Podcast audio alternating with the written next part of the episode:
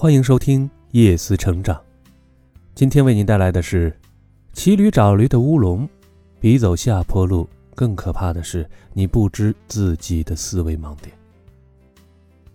从前有个人叫王三，有一天他父亲让他去放驴，并嘱咐说：“这一共是五头驴，你一定要仔细看管，千万别丢了。”放心吧，没问题。他拍着胸脯向父亲保证。就这样，他骑在其中的一头驴身上。撵着另外四头驴子，高高兴兴地出去了。到了地里，王三一看少了一头，数了好几遍都是四头，怎么少了一头？是不是丢了？没办法，只好原路返回寻找。可是，一直找到了家门口，也没有看到丢失的驴子。正好他父亲要出门，他急忙和父亲说丢了一头驴。他父亲一看，正好五头，就说：“小兔崽子，你骑的是什么？”王三低头一看，才明白过来。有的时候啊，某件物品明明就在我们面前，我们还是到处翻寻，这就是常说的“骑驴找驴”一类的乌龙事件。我们往往会责怪自己：“我今天真是犯傻，这个东西明明在手里拿着，还到处找。”事实上，很多人都解释不清这种情况，但心理学可以给出合理的解释。人在做某件事情的过程中，常常无意识地陷入一个陷阱，使自己陷入钻牛角尖的困境之中。心理学家将其称为“思维盲点”。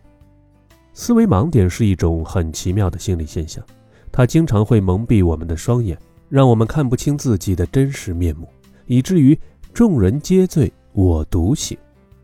思维盲点在生活中表现得较为常见。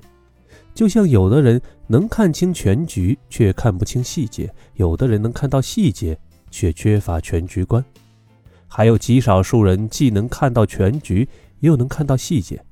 这就是思维盲点的问题。几乎每个人都有思维盲点，即使是最牛的人，也有非常多看不到的地方。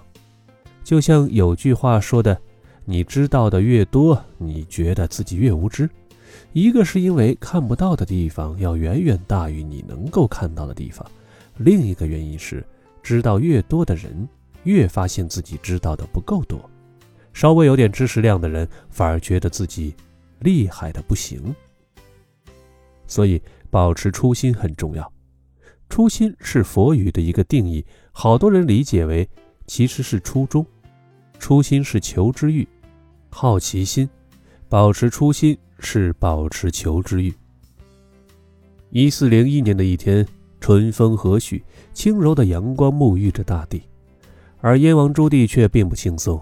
为了推翻侄子建文帝当上皇帝，他已经发动了靖难之役，目标直逼京城，但在山东却停住了脚步，因为守将盛庸、平安等人利用火枪和襄阳炮等火器远程攻击燕军。让燕军止步不前，无法攻克山东。再加上东昌之役的失败，朱棣已经是强弩之末，再也不能和山东守军打消耗战了，真是让他骑虎难下。然而他的谋士姚广孝目光一转，绕过了固若金汤的山东，目标跳跃到了京城南京，直取要害。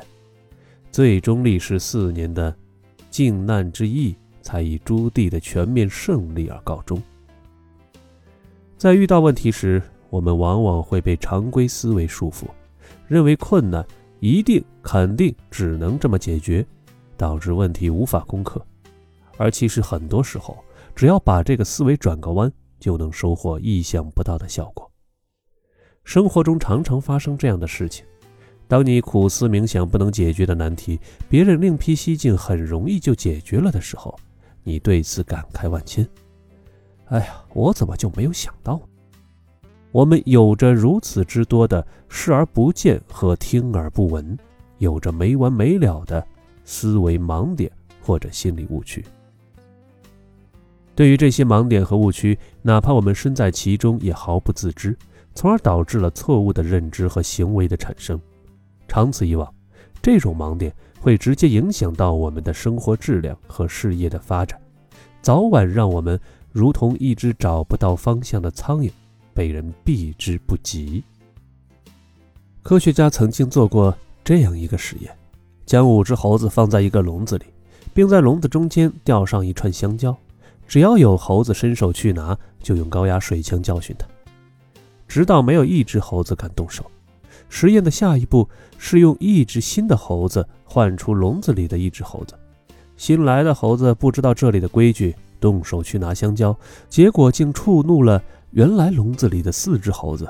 于是，四只猴子代替人执行惩罚任务，把新来的猴子暴打一顿，直到他服从这里的规矩为止。实验人员如此不断地将最初经历过高压水枪惩罚的猴子陆续地换了出来，最后笼中的猴子全部都是新的，但是再也没有一只猴子敢去碰香蕉。惯性的力量是多么可怕！如何改变惯性？如何消除思维中的盲点？如果你感觉自己的思维盲点越来越多，怀疑自己要提前进入了痴呆期，怎么办呢？第一就是学习，又是老生常谈的学习。学习别人的经历、别人的经验、失败的教训，都是别人思维曾经的便利，这也是规避思维盲点便利的最好的方式。因为思维盲点的便利性，也是我们必须学习的几乎全部的理由。要么学习，要么便利。第二呢，就是放弃，选择性的放弃。